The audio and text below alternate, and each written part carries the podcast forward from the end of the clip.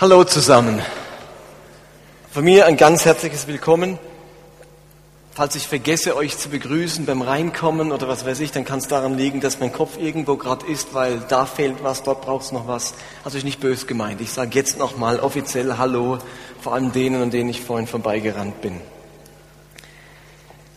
Wir sind mitten in unserer Predigtserie zum Thema geistlich wachsen, in Bewegung sein, Ihr habt letztes Mal dieses kleine Buchzeichen bekommen, heute nochmal. Ihr könnt es gerne jemand schenken oder euch eins ins, was weiß ich, eins, in Bar, ins Bad und eins mit in die Arbeit nehmen. Jetzt haben wir es als großes Plakat. Wir wollen da wirklich dran sein an diesem Wachstum. Das wird Ziel von diesem Jahr sein, in diesen drei Bereichen zu wachsen.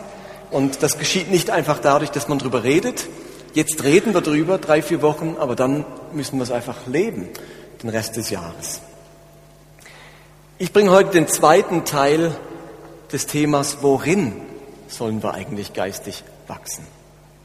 Ich glaube, vielleicht, vielleicht erinnert ihr euch, vor zwei Wochen haben wir uns die Frage gestellt oder uns versucht deutlich zu machen, was für ein elender und unbefriedigender Zustand es ist, wenn man geistlich und innerlich ähm, auf der Stelle tritt, wenn man nicht mehr in Bewegung ist, wenn sich im Leben so nichts mehr bewegt wenn man vor den gleichen Problemen steht und kommt einfach nicht drüber, die gleichen ähm, Nöte oder die gleichen Schwächen da sind und es bewegt sich einfach nichts. Es ist Jahr aus, Jahr ein dasselbe.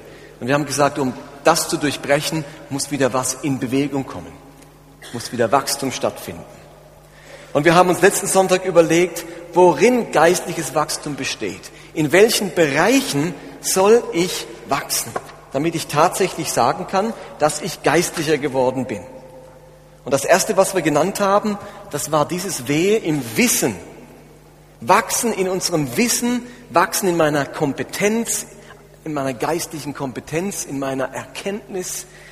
Und wir haben gesagt, dass ein Jünger Jesu ein Schüler Jesu ist. Jünger heißt wörtlich vom Griechischen her Schüler und gar nichts anderes. Da steht kein Riesenkonzept dahinter. Es ist einfach ein Schüler Jesu.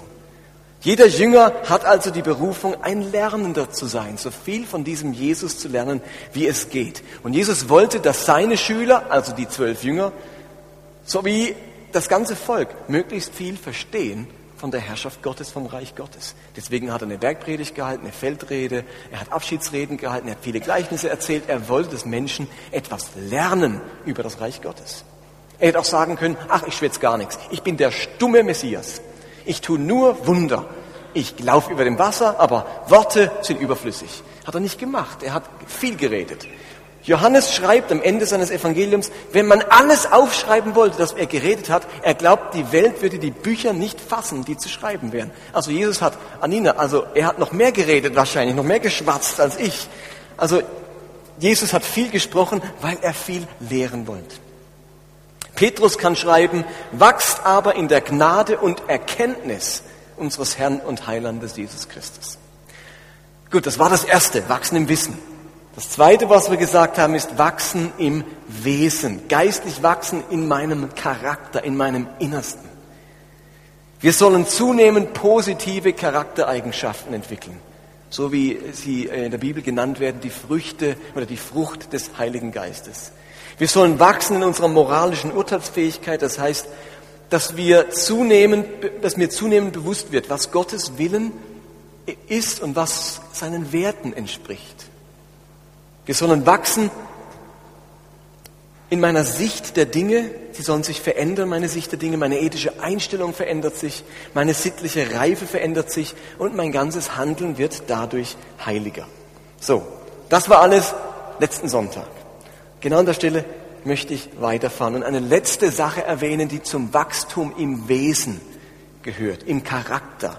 Und das ist das Wachstum meiner Seele oder das Wachstum meiner Emotionen. Das Wachstum meiner Seele und meiner Emotionen. Genau. Es geht also um emotionale Reife. Und ich habe es euch schon angekündigt, vor kurzem begann ich ein Buch zu lesen, das nennt sich Glaubensriesen, Seelenzwerge. Und der Titel hat mich so angesprochen, dass ich gedacht habe, ich möchte euch ein bisschen was davon vorlesen, äh, einen kurzen Auszug aus dem Buch wo es darum geht, dass eben ein Problem im, im Leben sein kann, dass man geistlich enorm wächst, also sprich zum Beispiel in der Erkenntnis oder in bestimmten äußeren Verhaltensweisen, aber innerlich, in der Seele, in den Emotionen sich nichts bewegt. Lass mich kurz was vorlesen aus dem Buch. Wissenschaftler haben die Beweggründe von Menschen erforscht, die gemeinhin als Kirchenaussteiger bezeichnet werden. Eine Gruppe, die ständig wächst. wächst. Einige dieser Aussteiger sind gläubig, besuchen aber keine Gemeinde mehr.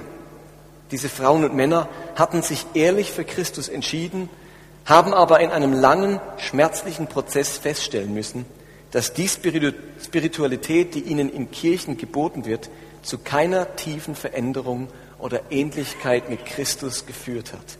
Weder in ihrem eigenen Leben noch bei anderen. Was war falsch gelaufen? Sie folgen Jesus mit ehrlichem Herzen. Aber wie alle anderen kämpfen sie mit Problemen in ihrer Ehe, mit Konflikten in Freundschaften und als Eltern. Sie kämpfen mit dem Leben als Single, mit Sexualität, Sucht und Gefühlen von Versagen und Depression. Sie sahen in der Gemeinde bei emotionalen Konflikten die gleichen Verhaltensmuster wie außerhalb. Was lief in den Gemeinden falsch? Andere bleiben in der Gemeinde, beteiligen sich aber nicht mehr am Gemeindeleben. Nach vielen Jahren der Enttäuschung gestehen sie sich schließlich ein, dass die Schwarz-Weiß-Perspektive auf das Leben und den Glauben, die sie geboten bekommen, sich nicht mit ihrer Lebenserfahrung deckt. Darum steigen sie aus, zumindest innerlich. Wegen der Kinder oder einfach nur, weil sich keine Alternative bietet, bleiben sie in der Gemeinde, werden aber passiv. Sie können das Problem nicht genau artikulieren, aber sie wissen, dass etwas nicht stimmt. Eine dritte Gruppe entscheidet sich schließlich dafür, den Glauben komplett über Bord zu werfen. Sie können es nicht länger ertragen, sich auf ihrem geistlichen Weg gehindert und gefangen zu fühlen. Und sie haben die Nase voll von Christen, die sich trotz ihres enormen Wissens über Gott und all ihrer Frömmigkeit zornig, zwanghaft, voreingenommen, defensiv und überheblich benehmen und außerdem bei weitem zu beschäftigt sind, um den Jesus zu leben, von dem sie ständig reden. Ein Brunch und eine gute Zeitung sind die bessere Alternative für einen Sonntagmorgen. Passt jetzt nicht ganz zu uns. Ein guter Nachmittagsfilm und ein Kaffee oder irgend sowas. Die Frage ist, kennen wir das irgendwie? Kennen wir das irgendwie? Stehen wir vielleicht selbst in der Gefahr, solch ein Kirchenaussteiger zu werden, zumindest innerlich? Zu geistlichem Wachstum und geistlicher Reife muss mehr gehören als eine äußerliche Veränderung meines Verhaltens und eine Anpassung meiner Sichtweise an die offizielle christliche Lehre. Immer wieder habe ich es erlebt, dass Menschen äußerlich scheinbar immer geistlicher werden, unglaublich geistlich reden können und gleichzeitig menschliche Ekel sind. Der Glaube ist dann wie eine Maske, die man gerne trägt und die von allen gerne gesehen wird. Aber hinten dran bin ich irgendwie derselbe Mensch geblieben. Es hat keine innere, emotionale Reifung stattgefunden. Und um noch eins draufzusetzen, die traurige Wahrheit ist, die Spiritualität, die von vielen der gängigen Jüngerschaftsmodelle, äh, die viele der gängigen Jüngerschaftsmodelle prägt, leistet vor allem eines. Sie verstärkt die Schutzschicht gegen einen emotionalen Reifungsprozess noch um eine weitere Lage. Was soll das heißen? Leute machen in bestimmten Bereichen ihres Lebens echte und hilfreiche geistliche Erfahrungen. Beispielsweise beim Lobpreis, im Gebet oder beim Bibellesen. Und darum glauben sie fälschlicherweise auf dem richtigen Weg zu sein. Und das selbst dann, wenn ihr Beziehungsleben und ihr Innenleben nicht in Ordnung sind. Der offensichtliche Fortschritt auf einem der anderen Bereiche liefert eine geistliche Begründung dafür, sich nicht weiter mit der harten Arbeit ihrer persönlichen Reifung zu beschäftigen. Versteht ihr das? Hallo, seid ihr noch da? Geistlich zu wachsen heißt nicht nur in meiner Christlichkeit und Frömmigkeit zu wachsen, sondern auch tief in meiner Seele, in, meinen, in meiner emotionalen Befindlichkeit und in meiner Beziehungsfähigkeit. Modern nennt man das emotionale Intelligenz. Und ihr Lieben, wenn wir darüber sprechen, das dürft ihr nicht denken, jetzt wird's wieder psychologisch. Ihr Lieben, die Psychologie ist 150 Jahre alt, die Bibel ist 2000 Jahre alt, die redet seit 2000 Jahren von emotionaler Intelligenz. Wir dürfen nicht denken, wir werden plötzlich psychologisch, wenn wir über die Seele reden. Seele heißt griechisch Psyche. Und die Psychologie ist die Lehre von der Seele. Ich kenne ein Buch, das hat seit 2000 Jahren eine Menge über die Seele zu sagen. Eine Menge Lehre. Wenn wir über die Seele sprechen, dann sind wir nicht psychologisch. Dann, dann dürft ihr nicht den Vorwurf bringen, oh, in unserer Kirche ist immer so psychologisch. Ihr Lieben, unsere Bibel beschäftigt sich seit Jahrtausenden mit der Seele. Mit der Seele des Menschen. Und sie hat viel darüber zu sagen und sie wünscht sich, dass wir emotional in unserer Seele reif werden, uns verändern, heil werden. In unserem Wunsch nach Geistlichkeit kann es geschehen, dass wir bestimmte Gefühle in uns nicht zulassen, weil das ja ungeistlich wäre. Und dann verbieten wir uns Zorn, wir unterdrücken Ärger, wir schämen uns für Traurigkeit, wir verheimlichen Lust und wollen unsere Depression nicht wahrhaben.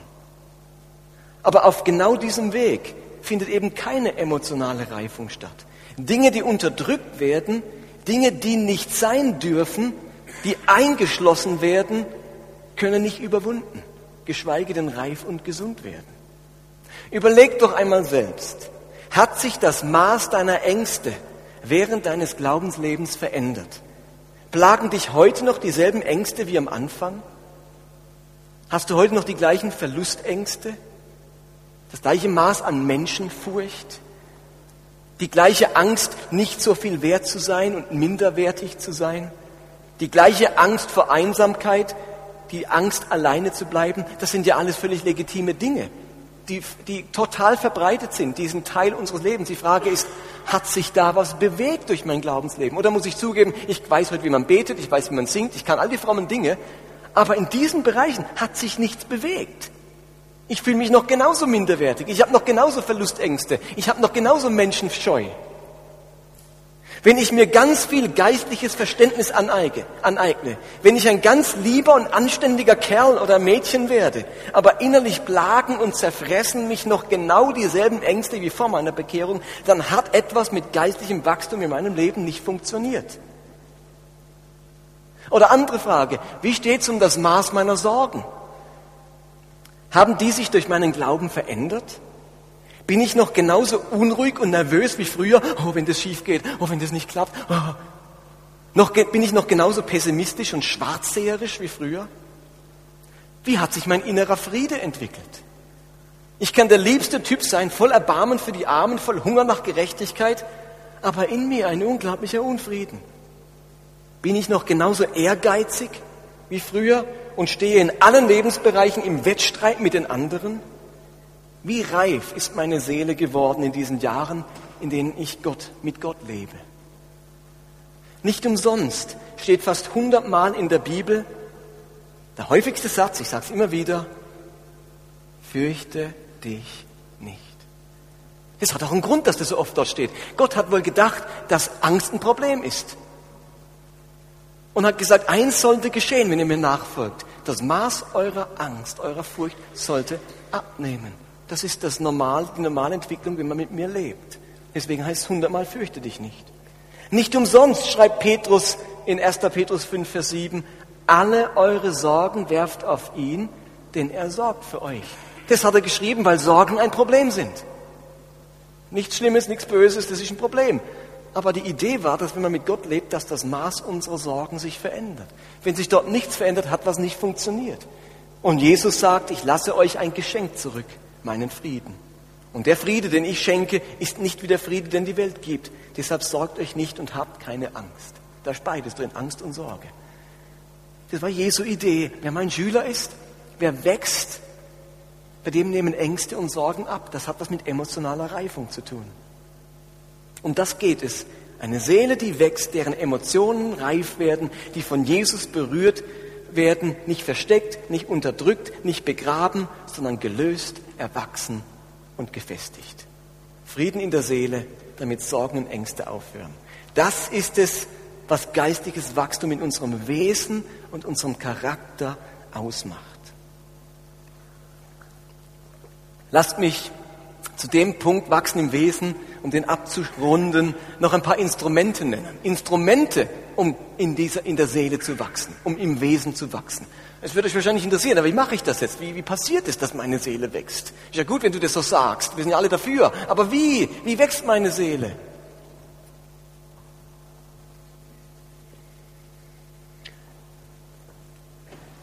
Ich glaube, das wichtigste und beste Instrument, um in der Seele zu wachsen, ist das Leben selbst. Das Leben, das wichtigste Instrument. Das Leben, so wie es ist, bietet ungeheuer viele Lektionen für unsere Reife. Vielleicht merkt ihr euch den Satz, steht er auf dem Zettel. Die beste Schule für die Seele ist das Leben selbst. Die beste Schule für das Leben, äh, für die Seele ist das Leben selbst. Ihr Lieben, kurzen Vergleich. Das beste Instrument, um Kinder zu bilden, ist der Fernseher, stimmt's? Das Videospiel. Nee. Die Schule. Das beste Instrument, um Kinder zu bilden, ist die Schule. Die staatliche Schule, eine Privatschule. Dort lernen sie rechnen, lesen, schreiben. Sie lernen Fremdsprachen, kreative Fähigkeiten, zeichnen und so weiter. Aber jetzt bin ich ja seit neuestem Lehrer und ich weiß jetzt auch, dass in die Schule gehen keine Garantie dafür ist, sich wirklich zu bilden. Es gibt Schüler, die lernen nichts in der Schule. Oder zumindest zu wenig. Oder von dem, was man jetzt gerade macht, lernen sie nichts. Weil sie sind faul, sie passen nicht auf, sie lassen sich von allen möglichen ablenken, sie schwänzen, sie machen nicht ihre Hausaufgaben oder sie geben immer den anderen, besonders den Lehrern, die Schuld. Nur zur Schule zu gehen bewirkt noch nicht automatisch größere Bildung. Schon gemerkt? Ich muss was draus machen. Stimmt's? Nur zu leben ändert noch nichts an meiner Seele. Ich muss wie in der Schule es wollen. Ich muss die Lektionen verstehen. Ich muss meine Hausaufgaben machen. Gott scheint unser Leben so ablaufen zu lassen, dass es eine Menge Gelegenheiten zum Wachsen und Verändern bietet. Das Leben ist eine Schule. Und bei ganz vielen Menschen der Bibel ist das Leben ganz anders verlaufen, als es sein sollte oder als es gewünscht war. Ihr Lieben, ich finde das, mir fällt es jetzt erst ganz frisch auf, weil mein eigenes Leben nicht so verläuft, wie ich es mir gewünscht habe. Ich muss plötzlich feststellen, ich habe mir mein Leben anders vorgestellt. Das war die Richtung, da wollte ich hin. So wollte ich alt werden. Und mein Leben läuft anders. Jetzt habe ich mal geschaut, gibt es da Parallelen? Gibt es da jemanden in der Bibel, bei dem es auch so war? Bin ich der Einzige? Und da ist mir aufgefallen, dass bei ganz vielen Leuten der Bibel das Leben anders verlaufen ist, wie sie es vorgestellt haben. Und es wurde zu einer unglaublichen Schule für sie. Abrahams Leben verlief so anders, als, er es, als es sein sollte. Verheißen waren Nachkommen wie Sand am Meer. Und er musste fast sein ganzes Leben warten, bis er endlich einen einzigen Sohn bekam. Ist ein bisschen anders verlaufen, als er sich gedacht hat. He? Mose war zum großen Retter des Volkes geboren, war aber auch Totschläger und kam am Ende nicht einmal ins verheißene Land. Anders verlaufen, als er sich gedacht hat. Hiob war der gerechteste Mensch, erwartete Gottes Segen und Schutz und musste doch den Tod seiner Kinder und den Zerbruch seines gesamten Besitzes und seiner Gesundheit erleben. Ziemlich anders verlaufen, als er sich vorgestellt hat als, fremster, als frommer Mann. Maria dachte, sie verlobt sich, heiratet und hat eine nette Familie. Und dann wird sie als Jungfrau schwanger und gebiert den Messias der Welt, der dann auch noch am Kreuz stirbt. Anders verlaufen, als sie sich gedacht hat.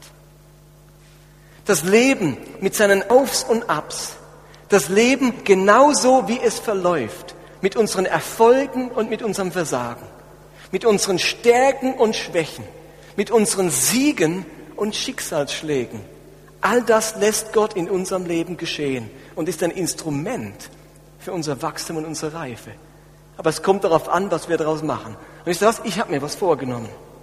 Ich habe mir vorgenommen, das Leben folgendermaßen anzuschauen. Und, und vorgenommen heißt nicht, das kann ich, aber das habe ich mir vorgenommen. Das Leben ist nicht dazu da, um möglichst reibungslos abzulaufen. Das Leben ist nicht dazu da, um möglichst reibungslos abzulaufen. Das Leben ist dazu da, die Schule meiner Seele zu sein. Schon ganz andere Haltung zum Leben. Und ich merke, solange ich festhalte daran, dass das Leben möglichst reibungslos verläuft. Und reibungslos heißt gleich gesegnet. Und die Gleichung heißt, je geistlicher, desto reibungsloser. dann, dann stimmt irgendwann dieses Schwarz-Weiß-Denken nicht mehr mit meiner Lebensrealität überein. Ich habe nur eine Chance. Ich muss mir sagen, das Leben läuft nicht reibungslos. Nicht mal für den Gerechtesten der Gerechten, einen Hiob. Es läuft nicht reibungslos. Scheinbar sind diese Reibungen notwendig. Als Schule, als Lektion für meine Seele weil Gott ein großes Interesse daran hat, dass meine Seele wächst und nicht auf der Stelle tritt. Dass ich in Zukunft weniger Ängste habe, dass ich ihm vertrauen lerne, dass ich lerne, meine Sorgen auf ihn zu werfen, dass ich gelassener werde und was auch immer ihr nennen wollt. Ich möchte aus dieser Lebensschule nicht davonlaufen. Ich möchte nicht faul sein, meine Hausaufgaben machen und nicht anderen die Schuld geben. Denn ich möchte wachsen in meinem Wesen. Okay, und noch ein Punkt zum Wachsen im Wesen als Instrument. Noch ein Instrument, nämlich Beziehungen und Gespräche helfen zu reifen und im Wesen zu wachsen. Ihr Lieben, nachdem Gott Adam erschuf, sagte er, was sagte er dann? Da gibt es hundert Witze, aber ich sage sie nicht, sondern er sagte, es ist nicht gut, dass der Mensch allein sei. Und ich glaube, Gott dachte dabei nicht nur an die Einsamkeit des Menschen, sondern auch daran, dass der Mensch ein Gegenüber braucht, um als Mensch zu wachsen. Versteht ihr das? Ich glaube, Eva war nicht nur das Heilmittel für Adams Einsamkeit. Oder? Zwischendurch hat er sicher gedacht, hey, wäre ich nur allein geblieben. Gott, das war nicht die beste. Also besonders nach dem Apfel, nach der Apfelstory, kennt sie. Er brauchte ein Gegenüber, um zu wachsen als Mensch. In den Sprüchen steht, Sprüche 18.1, der Eigenbrötler tut nur, was ihm in seinen Kram passt. Heftig wehrt er sich gegen jede bessere Einsicht. Oder Sprüche 27, wie man Eisen durch Eisen schleift, so schleift ein Mensch den Charakter eines anderen. Oder duftendes Öl und Weihrauch erfreuen das Herz. Aber noch angenehmer und wertvoller ist der gute Rat eines Freundes. Beziehungen, das Zusammenleben mit einem Menschen, die Zusammenarbeit mit anderen Menschen schleift unseren Charakter. Man muss Toleranz lernen, andere annehmen trotz ihrer Andersartigkeit. Geduld, Nervenstärke, Mitleid, Hilfsbereitschaft und so vieles mehr. Und natürlich kann ich mich um all das herumdrücken, drücken. Natürlich kann ich immer den anderen die Schuld geben. Natürlich kann ich Eigenbrötler sein und nur tun, was mir in den Kram passt. Natürlich kann ich mich gegen alles wehren, was mich kritisiert. Natürlich kann ich jeden Rat in den Wind schlagen. Aber all diese Dinge sind eben auch kleine Lektionen für mein Wesen. Meine Arbeitsstelle, meine Familie, mein Partner, meine Kleingruppe und meine Gemeindetreffen können mir durch die menschlichen Begegnungen und durch die Gespräche helfen, in meinem Wesen zu wachsen. Okay? Alles klar? Damit kommen wir zum letzten Punkt. Wachsen in den Werken. Wir haben jetzt gemerkt, wachsen im Wissen genügt nicht. Paulus hat gesagt, das Wissen bläht auf, die Liebe baut auf. Also müssen wir auch wachsen im Wesen. Und jetzt sind wir wieder am Punkt, wo wir merken, wachsen im Wesen genügt nicht. Wenn es um Werke geht oder um Tun, sondern wir müssen eben auch wachsen in den Werken.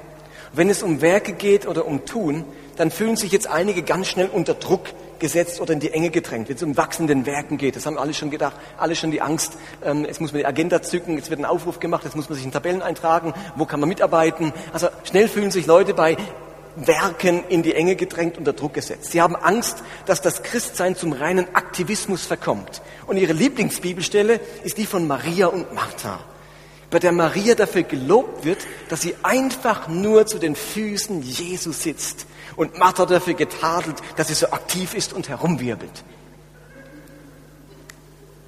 Herrliche Bibelstelle, wenn man nichts machen will, gell? Übrigens, in was will Maria gerade wachsen? Im Wissen, genau. Die will Jesus zuhören. Die sitzt zu seinen Füßen und sagt, Jesus, erzähl mir alles. Ich bin wissbegierig. Wie ist das? Erzähl es mir vom Reich Gottes und so weiter. Aber an anderer Stelle kann Jesus seine Jünger auch taten und sagen, wann wollt ihr aufstehen vom Schlaf? Tut endlich was. Betet endlich mal und so weiter. Jakobus sagt, denn wie der Leib ohne Geist tot ist, so ist auch der Glaube ohne Werke Zum geistlichen Wachstum gehört untrennbar zusammen, dass dieser Glaube auch tätig und aktiv wird. Sonst sind wir am Ende nur Denker und Schwätzer. Wenn mein Wesen gütiger und barmherziger und liebevoller wird, aber niemand etwas davon abbekommt, weil dieser Glaube passiv ist, dann habe ich eben etwas Entscheidendes von geistlicher Reife verpasst. Versteht ihr? Dann kann sich ja Gott und die Engel freuen sich. Die machen Freudentänzen im Himmel, dass du so ein lieber Kerl bist. Aber wenn niemand was abbekommt, hat das Reich Gottes ein Problem. Versteht ihr? Weil die Engel machen es nicht. Von was für Werken reden wir denn? In was für Werken sollen wir denn wachsen? Nun, ganz simpel, von den Werken Jesu. Wir sollen wachsen in den Werken, die Jesus auch getan hat. Und das sind zweierlei. Zum einen gute Werke. Das, was man allgemein als gute Werke bezeichnet. Matthäus 25 stehen sie, denn ich war hungrig und ihr habt mir zu essen gegeben. Ich war durstig und ihr habt mir zu trinken gegeben. Ich war fremd und ihr habt mich bei euch aufgenommen. Ich war nackt und ihr habt mich, mir etwas anzuziehen gegeben. Ich war krank und ihr habt mich versorgt. Ich war im Gefängnis und ihr habt mich besucht. Andern Gutes tun, Not lindern, Trost spenden, hilfsbereit sein, Bedürfnisse wahrnehmen. Ihr Lieben, es geht um sozialdiakonisches Tun die viel beschworene praktische Nächstenliebe. Ganz einfach, praktische Nächstenliebe. Was du willst, dass dir die anderen tun, das tu ihnen auch übrigens. Das ist die goldene Regel, Matthäus 7, Vers 12. Was ihr wollt, dass euch die Leute tun, das tut ihnen auch. Diese Regel gibt es fast in jeder Religion, im Buddhismus, im Islam, im Hinduismus. In jeder Religion gibt es diese Regel, aber es wird überall passiv formuliert. Was ihr nicht wollt, dass euch die Leute tun, das tut ihnen auch nicht. Nur im Christentum ist es aktiv formuliert. Was ihr wollt, dass euch die Leute tun, das tut ihnen auch. Das ist der große Unterschied. Jesus formuliert es aktiv. Da muss ich was tun. Das ist nicht nur vermeiden. Oh, ich vermeide das, das wollen die anderen nicht, das wollen die anderen nicht. Schluss kann ich mich im Zimmer einschließen, dann mache ich es genau richtig. Das schade ich niemand, versteht ihr? Aber die Idee ist es, überleg dir, was will der andere getan haben und das tu. Also es geht um gute Werke zum einen und es geht um vollmächtige Werke. In Matthäus 10 sagt Jesus, macht die Kranken gesund, erweckt die Toten zum Leben, heilt die Aussätzigen, treibt böse Geister aus, teilt eure Gaben genauso großzügig aus, wie ihr sie geschenkt bekommen habt. Wir wollen nicht nur menschlich Gutes tun, wir wollen auch durch die Gaben des Geistes vollmächtig anderen Menschen Gutes tun und ihre Not lindern. Grundsätzlich zum Tun, zu den Werken heißt es in der Bibel, Hebräer 10, lasst uns aufeinander achten. Wir wollen uns, wir wollen uns zu gegenseitiger Liebe ermutigen und einander anspornen, Gutes zu tun. Ihr Lieben, merkt euch den Satz, einander anspornen, Gutes zu tun. Galater 6, werdet nicht müde, Gutes zu tun. Es wird eine Zeit kommen, in der ihr eine reiche Ernte einbringt. Gebt nur nicht vorher auf. Solange uns noch Zeit bleibt, wollen wir allen Menschen Gutes tun, vor allem aber denen, die mit uns an Jesus Christus glauben. Allen Menschen Gutes tun. Nutzt die Zeit aus, werdet nicht müde. Und Albert Schweitzer sagte einmal, was ein Mensch an Gutem in die Welt hinausgibt, geht nicht verloren. Was ein Mensch an Gutes hinausgibt, geht nicht verloren. Okay, ihr Lieben. Aber wisst ihr was? Gute Werke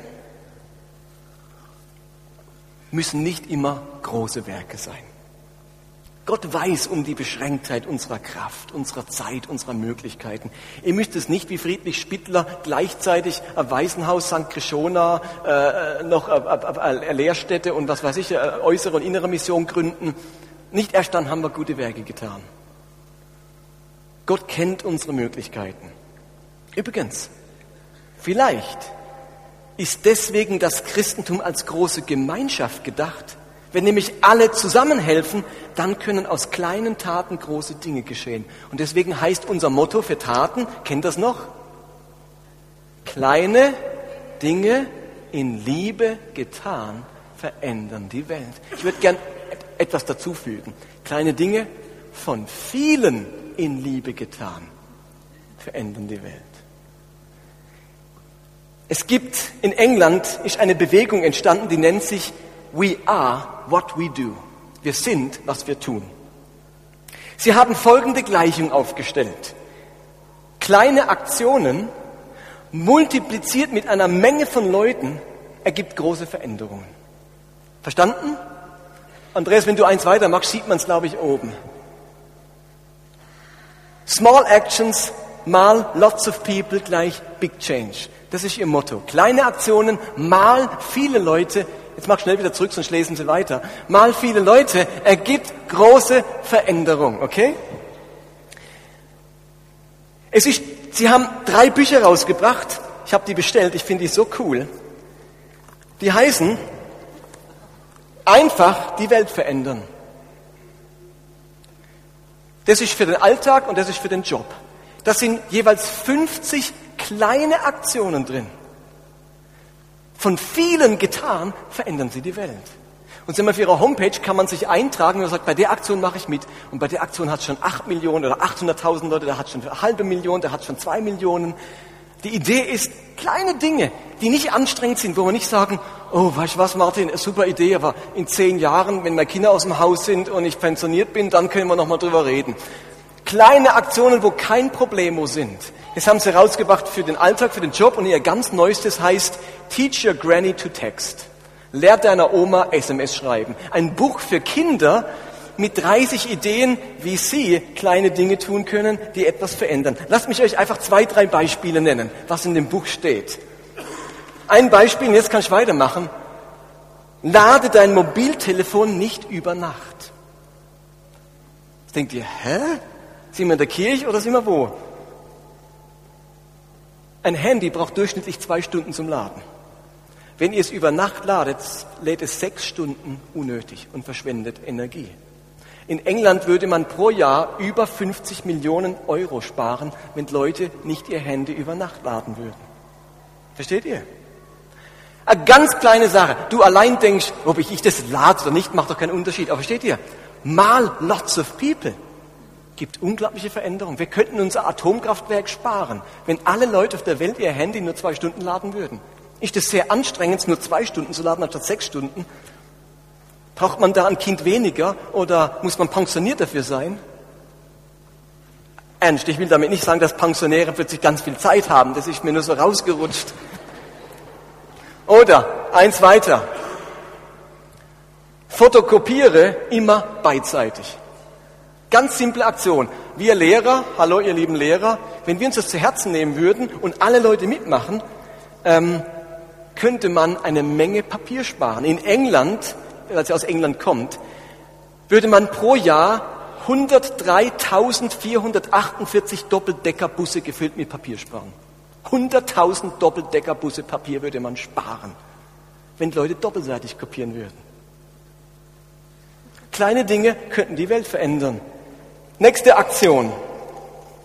Mach jemanden einen Kaffee, der beschäftigter ist als du. Bei deiner Arbeit, du siehst jemanden, der hat totalen Stress, mach du ihm einen Kaffee. Also sie haben nicht nur Umweltschutzaktionen, sie haben auch soziale Aktionen. Wie wär's, wie würde die Welt aussehen, wenn Leute sich gegenseitig einen Kaffee bringen, wenn sie so beschäftigt sind? Ist das anstrengend, jemanden Kaffee bringen? Muss man dafür tief in die Tasche greifen? Muss man irgendwie einen Kurs dafür besuchen? Es ist eine ganz kleine Aktion. Wenn es viele machen, verändert sich was. Und aus dem Buch für Kinder noch ein letztes Beispiel. Geh mit deinem Papa Gassi. Walk your dad. Was ich sagen ist, Papas sitzen für alle in Möbeln. Am Bürostuhl, am Sofa, am Küchentisch. Hunde laufen 676 Meilen pro Jahr. Daddys nur 197. Wie wär's, wenn du deinen Vater aus dem Sessel holst und mit ihm rausgehst auf den Spielplatz zum Laufen, zum Fußballspielen? Du Kind, pack deinen Papa und nimm ihn raus ins Freie. Wenn alle Kinder das machen würden, hätten wir wahrscheinlich gesündere Papas und bessere Kinder-Papa-Verhältnisse. Ich finde Ideen super. So, und jetzt könnt ihr euch schon denken, was kommt. Ab heute gibt es jeden Monat eine Basilea-Aktion. Eine klitzekleinigkeit. Wenn alle es machen, kann es was verändern. Wenn einer allein macht, denkt man sich, ja, bringt doch nichts. Die Idee ist, dass man möglichst viel, dass möglichst viele mitmachen. Eine Gib-Aktion, Glaube in Bewegung Aktion. Und die erste Aktion für diesen Monat Februar sei Mutspender. Die Idee wäre, schreibe im Monat Februar jede Woche irgendjemanden eine ermutigende SMS, denn schlechte Nachrichten gibt es schon genug. Ist das anstrengend, eine SMS pro Woche? Ist das Kann man sich das leisten? Es ist eine ganz winzige Aktion, braucht nicht viel. Aber wie wäre es, wenn ihr jede Woche im Monat Februar jemanden eine ermutigende SMS schickt? Mit irgendwas. Der Michel macht das regelmäßig. Also du musst das gar nicht anfangen. Ich kriege von dir mindestens einmal im Monat eine ermutigende SMS, wie gern du mich hast, wie viel Spaß macht, mit mir zu schaffen und so weiter. Und ich antworte nie drauf, weil ich immer nicht weiß, was ich sagen soll. Aber Michel, hiermit, ich finde es super, dass du es machst. Äh, mir tut es richtig gut. Ähm, also mach das alles so. also nicht mir, okay? Okay, lasst mich am Schluss zusammenfassen. Diese Folie seht ihr jetzt jeden Monat, okay? Äh, jede Woche dass er euch daran erinnert, diesen Aktionen mal fragen, spontan, wer wäre bereit mitzumachen? Im Monat Februar jede Woche eine ermutigende SMS an jemanden zu schicken. Hände hoch. Okay. Wisst ihr, wie die Gleichung heißt? Kleine Dinge, lots of people, big change. Ich bin gespannt, wie wir uns fühlen nach dem Monat, wenn wir vier oder was weiß ich, SMS geschrieben haben oder bekommen haben. Lasst mich zusammenfassen das ganze Thema geistliches Wachstum zusammenfassen. Geistliches Wachstum findet auf drei Bereichen statt. Manche Menschen denken, sie sind geistlich, wenn sie besonders viele geistliche Erkenntnisse haben. Aber das geistliche Wissen bläht auf und die Liebe baut auf. Andere Menschen denken, sie sind geistlich, wenn sie besonders lieb sind. Aber der moralisch, moralische Glaube ist tot, wenn er nicht Werke hervorbringt. Andere Menschen denken, sie sind geistlich, wenn sie besonders viel Gutes tun. Aber selbst der aktivste Reich Gottesbauer wird in Irrtum geraten, wenn er die Schrift nicht kennt. Wer innerlich in Bewegung sein und geistlich wachsen will, der sollte sich das Ziel stecken, auf allen drei Bereichen zu wachsen. Ihr Lieben, nur das ist geistliches Wachstum, nur das ist Spiritualität. Paulus schreibt, weil wir nun solche Verheißungen haben, meine Lieben, so lasst uns von aller Befleckung des Fleisches und des Geistes uns reinigen und die Heiligung vollenden in der Furcht Gottes. Heiligung vollenden. Vollenden, was Gott in uns schon begonnen hat. Heiligung heißt nichts anderes als Wachstum im Wissen, Wachstum im Wesen und Wachstum in den Werken. Amen.